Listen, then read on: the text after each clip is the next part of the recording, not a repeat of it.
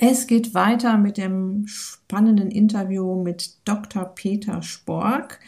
Und in dieser Episode geht es um die neuesten Erkenntnisse aus der Schlafforschung und wie du durch deinen Lifestyle Einfluss auf deine Genetik nehmen kannst. Viel Spaß!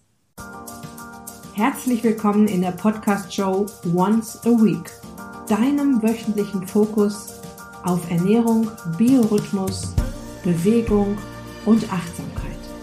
Mit Daniela Schumacher und das bin ich.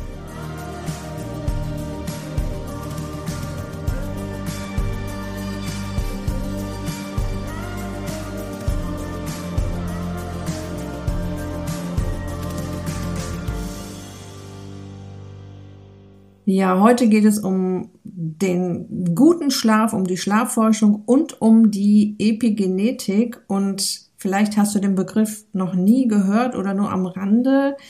Der Begriff ist zusammengesetzt aus den Wörtern Genetik und Epigenese. Und Epigenese bedeutet die Entwicklung eines Lebewesens. Epigenetik gilt als das Bindeglied zwischen Umwelteinflüssen, Lifestyle und Genen. Gene werden ja tatsächlich an und abgeschaltet und die Epigenetik und damit dein Lifestyle bestimmt mit, unter welchen Umständen welches Gen angeschaltet wird und wann es wieder stumm geschaltet wird.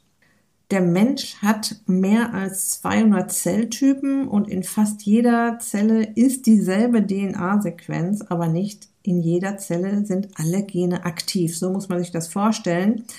Die allererste Information, die einen Menschen ausmacht, ist natürlich die Gensequenz. Sonst wären sich eineiige Zwillinge ja nicht so ähnlich. Doch Epigenetische Veränderungen sorgen dafür, dass nur ein Zwilling zum Beispiel anfälliger für Diabetes wird, also Diabetes Typ 2. Und das wurde untersucht. Spanische Forscher haben eineige Zwillinge zwischen dem dritten und 74. Lebensjahr untersucht und was sie herausgefunden haben, die jüngsten Zwillinge unterschieden sich in ihrem epigenetischen Code kaum und die ältesten Zwillinge sehr. Im Laufe des Lebens machen Zwillinge unterschiedliche Dinge durch, entwickeln andere Gewohnheiten, essen zum Beispiel viel oder wenig Zucker, bewegen sich oft oder wenig oder befinden sich in ganz anderen Lebensumständen. Und so entwickeln sich auch epigenetische Codes in verschiedene Richtungen. Ja, und der unterschiedliche Lifestyle der Zwillingspaare hat genau dafür gesorgt, ich muss noch eine kleine Sache erwähnen, bevor ich jetzt wieder auf die Bücher von Peter Spork zu sprechen komme. Ähm, ich kriege da kein Geld für. Ja, also dass das mal ganz klar ist. Du weißt ja schon aus anderen Episoden, dass ich keine Kooperation nach dem Motto, ich gebe dir XYZ, wenn du mein Produkt erwähnst, eingehe. Ich empfehle hier nur Produkte, von denen ich selbst überzeugt bin, die ich selbst nutze oder halt auch Bücher, die ich gelesen habe und klasse finde. Du hast es in der ersten Episode schon mitbekommen, dass ich die Themen in diesem Interview nach den Büchern von Peter Spork strukturiert habe. Das Urwerk der Natur, da wo es um die Chronobiologie geht, Wake Up, da geht es darum, dass wir wieder ausgeschlafener werden, also gut schlafen. Der zweite Code, das, da geht es um die Epigenetik, die ich gerade beschrieben habe. Gesundheit ist kein Zufall wo es darum geht, was genau Einfluss auf unsere Gesundheit hat und wie wir das alles zum Guten wenden können. Und schließlich äh, sein neuestes, extrem spannendes Buch, das wir im dritten Teil besprechen werden, die Vermessung des Lebens, beziehungsweise wir werden besprechen, ähm, was ein Systembiologe macht und welchen Vorteil wir dadurch haben, beziehungsweise wie wir durch das Wissen der Systembiologie unser Alter verschönern können, einfach weil wir es besser schaffen können, gesund zu leben, weil wir die richtigen Tipps dazu kriegen. Aber dazu mehr in der dritten Folge. Ja, und genau die Themen in diesen Büchern, die ich schon so lange hier habe, in denen ich schon ordentlich rumgelesen habe und die mich echt weitergebracht haben, ziehen einen wunderbaren Kreis um das Thema, um das es in diesen drei Episoden geht. Wir liegen wie heute den Grundstein für eine hohe Lebensqualität im Alter. Jeder, der mich schon länger kennt, weiß, dass ich gerne 105 Jahre alt werden möchte und gesund fit dabei sein möchte. Also wie wir es schaffen, fernab von chronischen Krankheiten, schmerzenden Gelenken und Herz-Kreislauf-Erkrankungen zu altern, wie wir es schaffen, auch mit 70, 80, 90, 100 Jahren so fit zu sein, dass wir die letzten Jahre auch wirklich genießen können, dass wir eben nicht im Pflegeheim landen, weil wir uns selbst nicht mehr helfen können, nicht auf einen Rollator angewiesen sind, sondern noch wandern oder auf Reisen gehen, ja. Was ich dir mit all meinem Wissen, das ich bereits habe, sagen kann, die, die starke Basis für all das legen wir heute. Also ich meine, heute, jetzt, im letzten Teil haben wir besprochen, welchen Einfluss die Chronobiologie, die Rhythmik unseres Körpers auf unsere Gesundheit hat. Und zum Ende der Episode sind wir in ein zweites großes Thema eingestiegen, die Schlafforschung. Und ich starte in diesem zweiten Teil mit einer Frage, die du dir sicher auch schon oft gestellt hast. Viel Spaß! Ein Kapitel. Darin ging es, wie viel Schlaf braucht der Mensch. Und das ist immer so eine Diskussion. Äh, ich denke mal, dass es da auch also so eine Formel gibt für, äh, für den äh, Menschen, der artgerecht sich verhalten möchte. Ja, die gibt es, aber auch hier ist es wieder, Menschen sind unterschiedlich, individuell. Die, die äh, Schlafdauer ist auch genetisch letztlich sehr streng fixiert. Und es ist eben nicht nur ein Gen, was das steuert, sondern sehr, sehr viele. Und damit haben wir natürlich dann immer so ähnlich wie bei der Körpergröße oder so eine Normalverteilung. Das heißt, es gibt sehr wenig Menschen, die mit sehr wenig Schlaf auskommen und sehr wenig Menschen, die sehr viel Schlaf brauchen. Und die große Masse der Menschen braucht durchschnittlich viel Schlaf. Diese durchschnittliche Schlafmenge, das, äh, die liegt wohl so um die acht Stunden, siebeneinhalb bis achteinhalb Stunden. Wenn man jetzt aber weiß, wie zum Beispiel die Menschen in unserer Gesellschaft durchschnittlich schlafen, ist das ungefähr eine Stunde fast weniger. Und da ist ein, kommt eins der großen Probleme her, dass wir als Gesamtgesellschaft und auch die meisten von uns als Individuen tendenziell jede Nacht zu wenig schlafen. Das Problem dahinter ist, dass wir kein Sinnesorgan für chronischen Schlafmangel haben. Es ist nämlich auch gar nicht so leicht zu messen, wie viel Schlaf ein Mensch braucht. Man stellt sich das so einfach vor, aber Sie können es in Wahrheit gar nicht wirklich messen. Sie merken natürlich, wenn Sie extrem unausgeschlafen sind, die Nacht gar nicht geschlafen haben oder eine Schlafstörung haben und immer wieder oder Sie haben äh, immer wieder viel zu wenig schlafen, das merken Sie irgendwann. Aber wenn Sie jede Nacht eine halbe Stunde oder eine Stunde oder sogar zwei Stunden, ist in Studien untersucht worden, jede Nacht zu wenig schlafen, dann gewöhnen sie sich daran und sie halten das für den Normalzustand und sie wissen gar nicht, wie es sich anfühlen würde, wie viel schlauer, kreativer, aufgeweckter, freundlicher, zuvorkommender, rücksichtsvoller sie wären, wenn sie jede Nacht zwei Stunden mehr schlafen würden. Das mhm. wissen sie nicht. Das kann man aber in Studien recht gut untersuchen, ähm, dass das alles Effekte hat. Also ich sage dann gerne auch, wenn Sie jede Nacht zu wenig schlafen, werden Sie immer dümmer und Sie merken es gar nicht. Und das ist tatsächlich in Studien gezeigt worden. Mhm. Als Individuum oder vorweg erstmal, was so die Schlafwissenschaft inzwischen rausgefunden hat, vielleicht. Alles zwischen fünf und zehn Stunden ist für erwachsene Menschen normal, gibt es. Aber wie gesagt, in der, in der Mitte naja, eigentlich sind es sechs bis zehn Stunden, die neuesten Daten. Früher hat man mal fünf gesagt, aber inzwischen hat man es tatsächlich relativiert. Inzwischen sagt man eher sechs bis zehn Stunden. In der Mitte bei acht Stunden, da ist der Durchschnitt. Das heißt, die allermeisten von uns, nur, nur zwei Prozent kommen mit sechs Stunden aus. Es kann nicht sein, dass jede, alle Top-Manager und alle Spitzenpolitiker, die alle behaupten, sie brauchen nur sechs Stunden, das kann nicht sein, weil das sind mehr als zwei Prozent. Hm? Also insofern, wahrscheinlich die allermeisten von uns werden irgendwo in diesem Bereich sieben bis neun Stunden liegen. Und wenn ich das rausfinden will, wo ich genau liege, dann kann ich vielleicht mal im Urlaub sowas wie eine Schlafkur machen. Dann zwei Wochen sage ich wirklich, ich passe auf, dass ich abends kein helles Licht habe. Also, dass ich zum Beispiel keinen Computer anschaue, dass ich kein Kunstlicht anmache, dass ich keinen Fernseher benutze, kein äh, und so weiter, sondern draußen bin, damit dieser Lichteinfluss nicht da ist, der mich abends länger wach hält. Das, da haben wir ja schon drüber gesprochen. Und dann, wenn ich dann müde werde, ich trinke auch nicht zu viel Alkohol. Und wenn ich dann müde werde, dann gehe ich auch ins Bett und dann schlafe ich auch.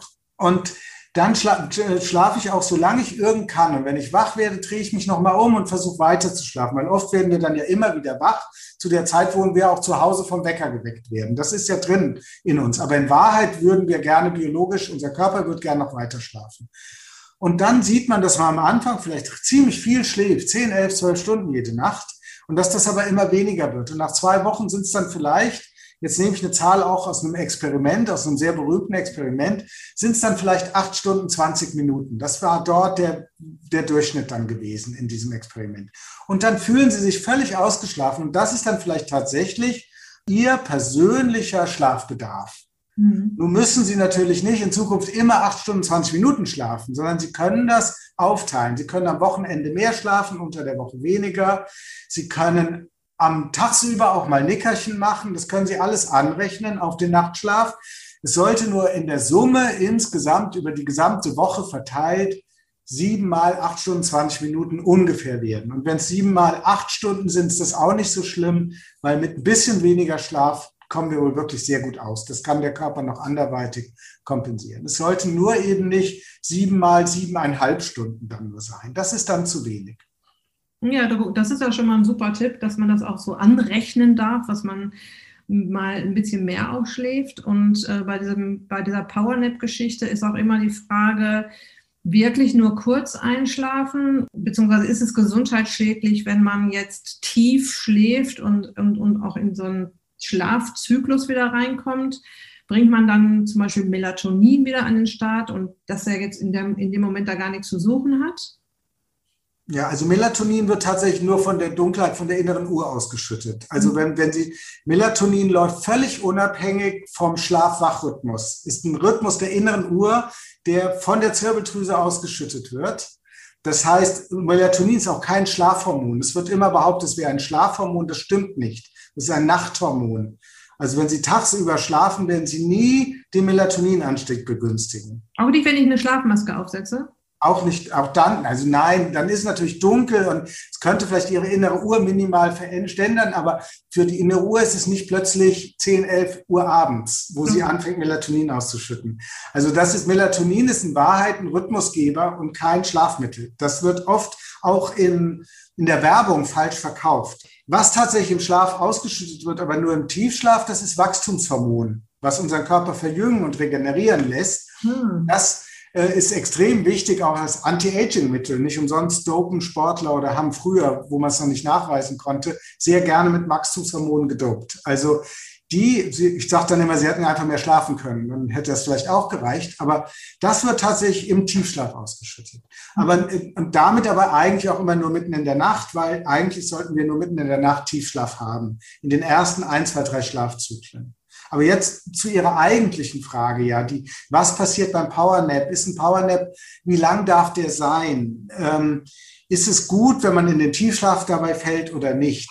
Und da ist es die Hauptregel, tagsüber in den Tiefschlaf zu kommen, ist schlecht. Also nicht, weil dann womöglich irgendwas ausgeschüttet wird an Hormonen, sondern weil der Blutdruck total runtergefahren wird, weil der ganze Körper total runterreguliert wird mhm. und weil sie danach lange, lange brauchen, um wieder aktiv zu sein. Das sind dann die Menschen, die ihnen sagen, ich kann tagsüber nicht schlafen. Äh, wenn ich tagsüber Mittagsschlaf mache, dann bin ich danach zwei, drei Stunden nicht zu gebrauchen. Das ist so eine ganz klassische Aussage. Und das sind die Menschen, die tatsächlich in Wahrheit den Mittagsschlaf sehr nötig hätten, die offensichtlich chronisch unausgeschlafen sind und deshalb bei Mittagsschlaf schon in kürzester Zeit in die Tiefschlafphase durchrauschen und dann aber so viele Probleme dem Wiederwachwerden haben. Diesen Menschen kann man in PowerNap empfehlen. Ähm, sie müssen aber darauf achten, den sehr, sehr kurz zu halten. Fünf Minuten, zehn Minuten maximal. Mhm. Und vor allem sollte man Ihnen natürlich empfehlen, nachts mehr zu schlafen, am Wochenende mehr zu schlafen, damit Sie Ihr Schlafdefizit abbauen, im Urlaub viel zu schlafen, diese Dinge, damit Sie Ihr Schlafdefizit abbauen und vielleicht irgendwann auch längere Mittagsschläfe machen können. Ähm, also insofern auch hier wieder, es ist individuell so verschieden, dass ich nicht sagen kann, 20 Minuten ist die ideale Powernapping-Zeit. Das ist, man muss selber merken, für sich selber ausmachen, aufgrund seines Schlafbedürfnisses, aufgrund seines Schlafdefizits, wie lange ist der ideale Powernap?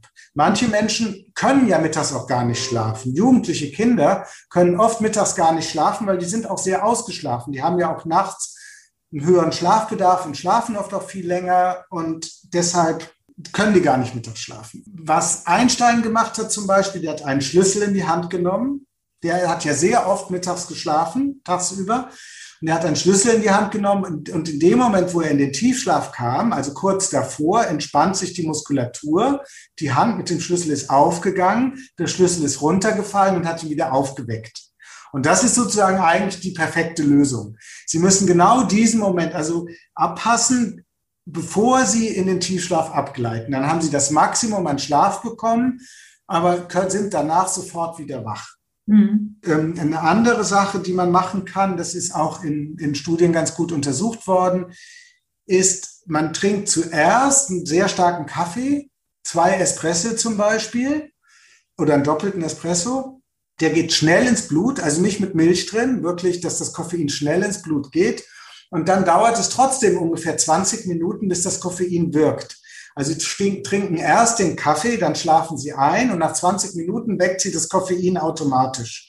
Das ist so ein, das, das, äh, und sie sind danach auch doppelt wach durch den Schlaf und durch das Koffein. Also mhm. das ist, das ist eine Empfehlung, die die Schlafforscher geben und die auch wissenschaftlich untersucht worden ist, dass das also man hat das in Fahrsimulator-Studien gemacht und hat Menschen erst ganz wenig schlafen lassen und dann hat man in Fahrsimulatoren geguckt, wie viele Unfälle bauen sie. Und die Situation, ich bin nachts auf der Autobahn, werde müde, was mache ich jetzt, wie kann ich weiterfahren, ohne Unfälle zu bauen?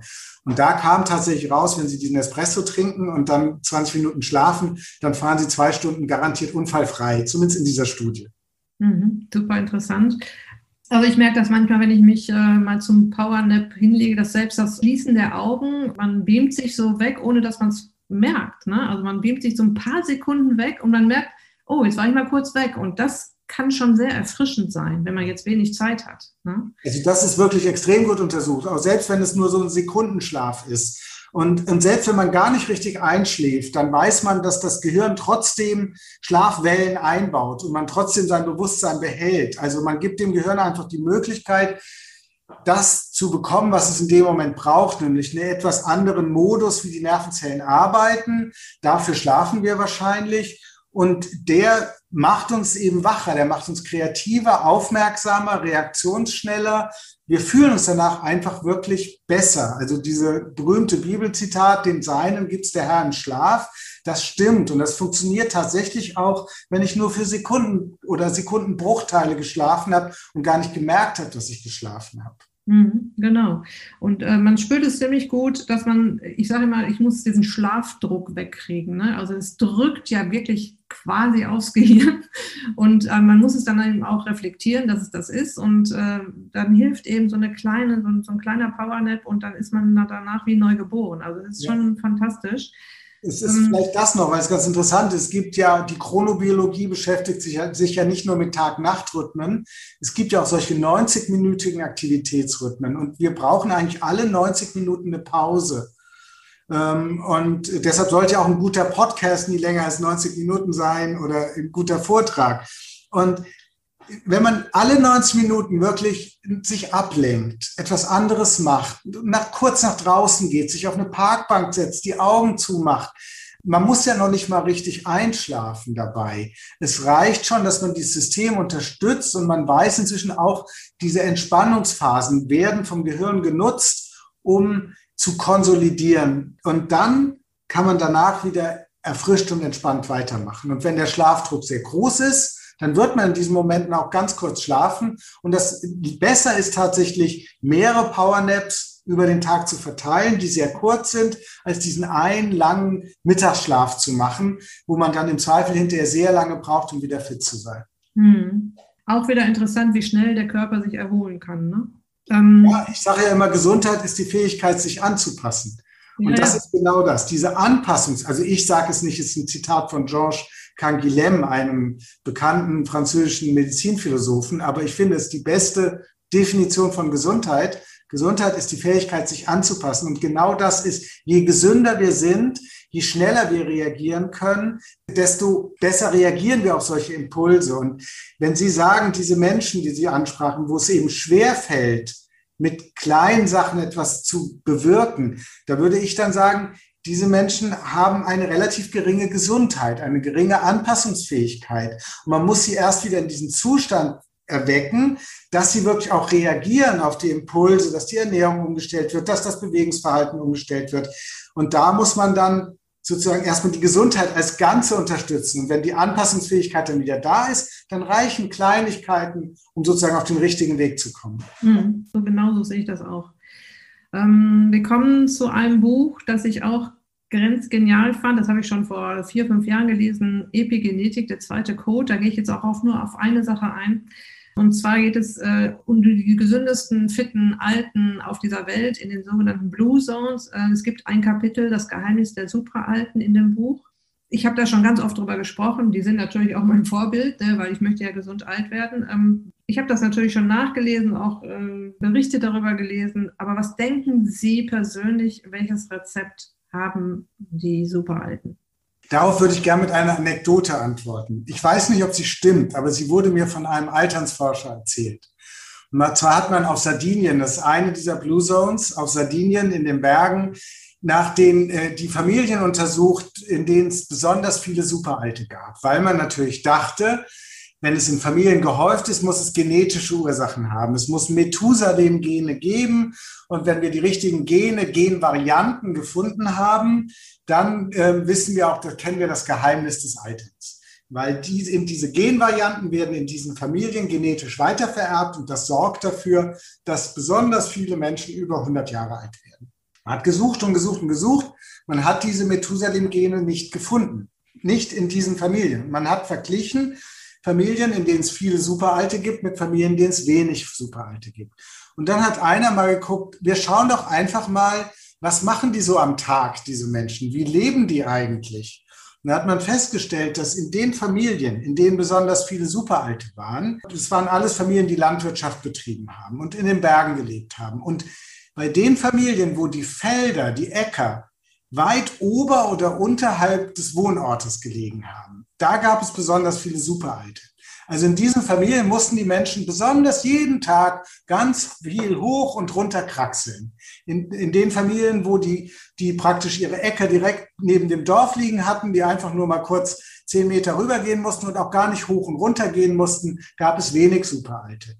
Und das ist so für mich so ein gutes Beispiel. Also dieser Lebensstilfaktor, Bewegung, und zwar in dem Fall anstrengende körperliche Bewegung, nämlich einen Berg hoch oder runter oder beides, ja morgens hoch und abends wieder runtergehen und das über das ganze Leben hinweg, jeden Tag, das hat dafür gesorgt, dass, also zum großen Anteil war es wohl mitverantwortlich dafür, dass diese Menschen so alt geworden sind.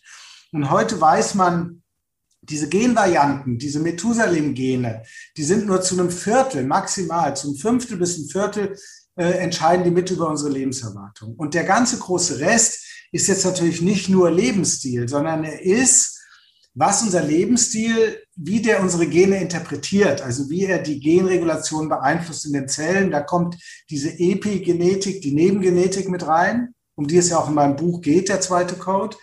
Ähm, aber letztlich, was für uns wichtig ist, ist, dass über die Bewegung, die tägliche, immer wiederkehrende Bewegung oder die gesunde Ernährung, die eben auch täglich wirkt, also äh, oder äh, über eben den richtigen, gesunden Biorhythmus, der, der stabil ist und für ausreichend Schlaf sorgt, für erholsamen, tiefen Schlaf sorgt. Über all diese Faktoren werden wiederum die Gene in meinen Zellen so gesteuert, dass solche Gene, deren Aktivität mich in eine Art Langlebigkeitsprogramm schalten. Also die dafür sorgen, dass in meinen Zellen, jetzt wird es wieder kompliziert, die in meinen Zellen entzündliche Prozesse bekämpfen, die Mutationen bekämpfen, also Krebs bekämpfen. Dass diese Prozesse, die, die man auf molekularer Ebene ja inzwischen sehr gut untersuchen und analysieren kann, dass die Gene, die das steuern, dass die besonders aktiv sind. Und diese Gene aktiviere ich eben nicht, weil ich die richtigen Genvarianten geerbt habe, sondern die aktiviere ich, weil ich als Bauer in Sardinien jeden Morgen zu meinem Acker 500 Meter ins Tal gehen muss und abends die wieder hochkraxeln muss. Und, oder indem ich eben als Mensch in Hamburg, als freier Autor in Hamburg, möglichst viel versuche, morgens zum Joggen zu gehen und abends gucke, dass ich auch was Vernünftiges esse und bloß nicht zu viel Alkohol trinke. Und dass ich meinen Body Mass Index in Maßen halte, also nicht übergewichtig werde. Und dadurch kontrolliere ich, welche Gene in den Zellen aktiv werden. Und plötzlich werden dann Gene in den Zellen aktiv, die dafür sorgen, dass Alterskrankheiten nicht so leicht auftreten können. Alterskrankheiten wie Diabetes, wie Herz-Kreislauf-Krankheiten, wie ähm, auch im Gehirn, ähm, entzündliche Prozesse, Alzheimer, Parkinson, solche Geschichten und letztlich auch Krebs, der ja darauf beruht, dass in Zellen Mutationen auftreten. Das ist inzwischen sehr gut untersucht, auch in Tierversuchen, dass dieser, dieser Lebensstil, wenn er dauerhaft wirkt, dass er dafür sorgt, dass die Zellen Krebs bekämpfen und dass sie Entzündungen bekämpfen. Und das allein reicht schon, um das Leben, um die Lebenserwartung dramatisch zu steigern. Mhm. Was jetzt neu hinzukommt, äh, da habe ich jetzt in dem zweiten Code nicht drüber geschrieben, weil es da, man das damals noch gar nicht wusste, ist, dass man diese Prozesse tatsächlich auch epigenetisch messen kann. Es gibt eine epigenetische Uhr und letztlich sieht man, kann man inzwischen, heute gibt, werden diese Studien gemacht, die zeigen, wie ich durch Veränderungen im Lebensstil beeinflussen kann, wie das Tempo meiner, meiner biologischen Alterung, wie ich das verlangsamen kann. Und damit kann ich dann tatsächlich messen, ein Mensch, der laut seinem Pass 50 Jahre alt ist, wie alt ist er eigentlich biologisch? Ist er vielleicht 45 oder 55? Und das beeinflusst natürlich dann auch die Lebenserwartung. Wenn ich biologisch noch 45 bin, obwohl ich eigentlich 50 sein sollte, dann werde ich wahrscheinlich auch, wenn alles gut geht und ich nicht vor ein Auto renne und, oder plötzlich Krebs bekomme, was immer passieren kann, werde ich dann auch 10 Prozent älter als der Durchschnitt, weil ich bin ja jetzt schon 10 Prozent jünger als der Durchschnitt. Kompliment. Ja, das ähm, ist Zufall. Also das, äh, es stimmt tatsächlich. Ich habe das äh, gemessen mal bei mir messen lassen und es sind tatsächlich meine Werte. Aber das war eigentlich nur so als Beispiel gemeint. Ja. Hm. Das nächste Buch, was mir als äh, Leitlinie hier genommen habe, ist Gesundheit ist kein Zufall. Das, ja, es baut so ein bisschen auf die Epigenetik auf. Nein, es ist ein, ein Stück weit zu lesen, fast als Fortsetzung vom zweiten Code, mhm. weil ich immer gebeten wurde, schreib doch mal eine Fortsetzung. Äh, aber es geht weit darüber hinaus. Also es ist der Versuch, die Erkenntnisse der Epigenetik zu nutzen, um eine neue Idee von Gesundheit zu entwickeln. Es geht tatsächlich darum, dass wir, was ich vorhin schon ansprach, dass wir Gesundheit nicht als Gegenteil von Krankheit begreifen und als Abwesenheit von Krankheit, sondern als einen Prozess, der uns dabei hilft, mit Krankheiten vielleicht auch gut umzugehen. Also einen Prozess der Anpassung. Äh, denn alle chronisch kranken Menschen oder Menschen mit einer Erbkrankheit oder auch alte Menschen sind krank, haben Krankheiten. Sie können, das geht gar nicht anders. Und nach der gängigen Definition der Weltgesundheitsorganisation, die auch die meisten Mediziner benutzen, fehlt all diesen Menschen ihre Gesundheit, weil sie ja krank sind. Und wenn wir jetzt aber sehen, wie wir uns mit Hilfe der Epigenetik in jeder unserer Zellen an Lebenssituationen anpassen können. Das ist ja ihre tagtägliche Arbeit. Sie helfen den Menschen bei dieser Anpassungsleistung, indem sie sich gesund ernähren zum Beispiel. Mhm. Und wenn wir jetzt sehen, das verstellt die Epigenetik und sorgt dafür, dass ich mit meinen Gebrechen besser leben kann. Ich kann sie vielleicht manche auch beseitigen, manchmal führt es auch zu Heilung, aber es kann auch einfach nur dazu führen, dass ich mich an, diesen, an mein Leben anpasse. Und dann sind wir bei dieser Definition, dass Gesundheit die Fähigkeit ist, sich anzupassen. Und deshalb habe ich das Buch auch genannt, Gesundheit ist kein Zufall das hat bei vielen Menschen zu Missverständnissen geführt. Die haben sich beschwert und haben gesagt, wieso ist es doch Zufall, dass ich vielleicht krank werde? Dass ich eine Krankheit bekomme, muss doch auch zufällig sein. Da sage ich, ja, natürlich. Es kann Zufall sein, dass ich Krebs bekomme, dass ich einen Herzinfarkt bekomme. Das sind ganz viele Effekte, wo natürlich der Lebensstil vielleicht mit Einfluss hat, aber wo es vor allem auch Zufall ist, dass ich Pech gehabt habe. Mhm. Aber Gesundheit ist ja nicht das Gegenteil von Krankheit. Und deshalb ist Gesundheit nicht zufällig. Gesundheit ist das, was mir hilft, vielleicht tatsächlich auch eine Krebserkrankung zu überwinden oder die, mein chronisches Asthma zu überwinden oder eben über 100 Jahre alt zu werden und die ganzen Alterskrankheiten entweder zu überwinden oder ganz weit hinauszuschieben. Das ist die Gesundheit. Und das ist etwas anderes als das Gegenteil von Krankheit. Und das ist eben nicht zufällig, sondern das kann ich beeinflussen. Und darum geht es in diesem Buch. Und das finde ich sehr motivierend und ähm, eine schöne Zukunftsaussicht, dass, ja. dass ich das selbst in der Hand habe. Ne? Genau, ist, also man hat natürlich nicht alles in der Hand. Man, man kann vors Auto rennen oder einen Krebs kriegen. Aber man kann natürlich auch das Krebsrisiko ganz klar beeinflussen. Wenn ich nicht rauche, wenn ich wenig Alkohol trinke, wenn ich auf ausreichenden Schlaf achte und auf einen gesunden Biorhythmus achte und auch sonst auf eine gesunde Ernährung, dann senke ich natürlich auch mein Krebsrisiko. Ich darf deshalb aber nie einem Menschen, der Krebs bekommen hat, den Vorwurf machen, du hast wohl nicht gesund genug gelebt. Das ist immer die Gefahr. Der Umkehrschluss ist nie erlaubt. Man kann total gesund gelebt haben und trotzdem Krebs bekommen. Ja. Umgekehrt hat Jeanne Calment, die, der älteste Mensch, der je gelebt hat, die Dame ist 122 Jahre alt geworden, die hat erst mit 119 Jahren aufgehört zu rauchen. Das ist ja genau der Witz. Also in dem Fall ist es wirklich witzig. Ne? Also das ist der Witz dabei. Wenn Sie ansonsten diese, diese Gesundheit haben, diese unglaubliche Anpassungsfähigkeit, dann hilft Ihnen sogar so ein schlimmes Gift wie Nikotin vielleicht zu überwinden, in diesem Fall. Helmut Schmidt war ein anderes Beispiel. Der hat ja Kettenrauch, hat aber extrem lange gelebt. Und diese Resilienz, diese Widerstandsfähigkeit, das ist unsere Gesundheit. Natürlich sollten wir jetzt nicht alle anfangen zu rauchen, weil Jean Calment bis 119 oder bis 122 Jahre gelebt hat und so lange geraucht hat. Aber es zeigt uns wieder einfach nur, wie zauberhaft unterschiedlich die Menschen sind und dass wir nie Regeln für alle machen sollten. Wir wissen, Rauchen ist ein fürchterliches Gift und wenn ich lange leben möchte, sollte ich tunlichst nicht rauchen. Das ist völlig klar. Aber deshalb kann ich nicht jeden Menschen, der Krebs bekommt, sagen, du, du bist schuld, weil du weniger getan hast dafür. Das darf nicht sein. Ich, es geht immer nur um Wahrscheinlichkeiten. Mhm. Und ich kann die Wahrscheinlichkeit, ein langes Leben zu bekommen, gesund zu leben, die kann ich beeinflussen durch das, was ich esse, wie ich mich bewege, wie ich mein, ans, wann ich, wie ans Licht gehe und wie ich schlafe.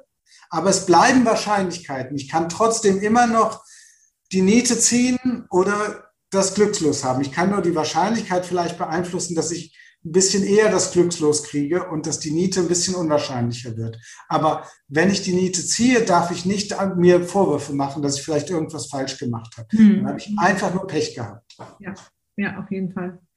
Und äh, dieser Satz, den Sie gerade gesagt haben, nie, äh, es gibt nie Regeln für alle, das bringt mich jetzt zu ihrem neuesten Buch, Die Vermessung des Lebens, äh, wie wir mit Systembiologie erstmals unseren Körper ganzheitlich begreifen und Krankheiten verhindern, bevor sie entstehen. Weil jetzt können wir ja, ähm, wenn ich das richtig verstanden habe, schafft das ein Systembiologe eben die Regel für einen Einzelnen herzustellen, nach dem Motto, wenn du so lebst oder wenn du das machst, dann du kriegst vielleicht doch keinen Krebs, obwohl du eigentlich ähm, genetisch dafür veranlagt bist. Okay, ich hoffe, du konntest dir auch aus dieser Episode wieder eine Menge Tipps holen und hast vielleicht das eine oder andere Aha-Erlebnis gehabt oder eine Frage beantwortet bekommen, die du dir schon länger gestellt hast. Du findest natürlich alle Infos zu Dr. Peter Spork auf der Beitragsseite zu dieser Episode. Das war's für heute. Ich wünsche dir noch eine wunderbare Restwoche. Lass es dir gut gehen, pass auf dich auf, bleib gesund. Dein Personal Coach für die Themen Gesundheit und Abnehmen, Daniela.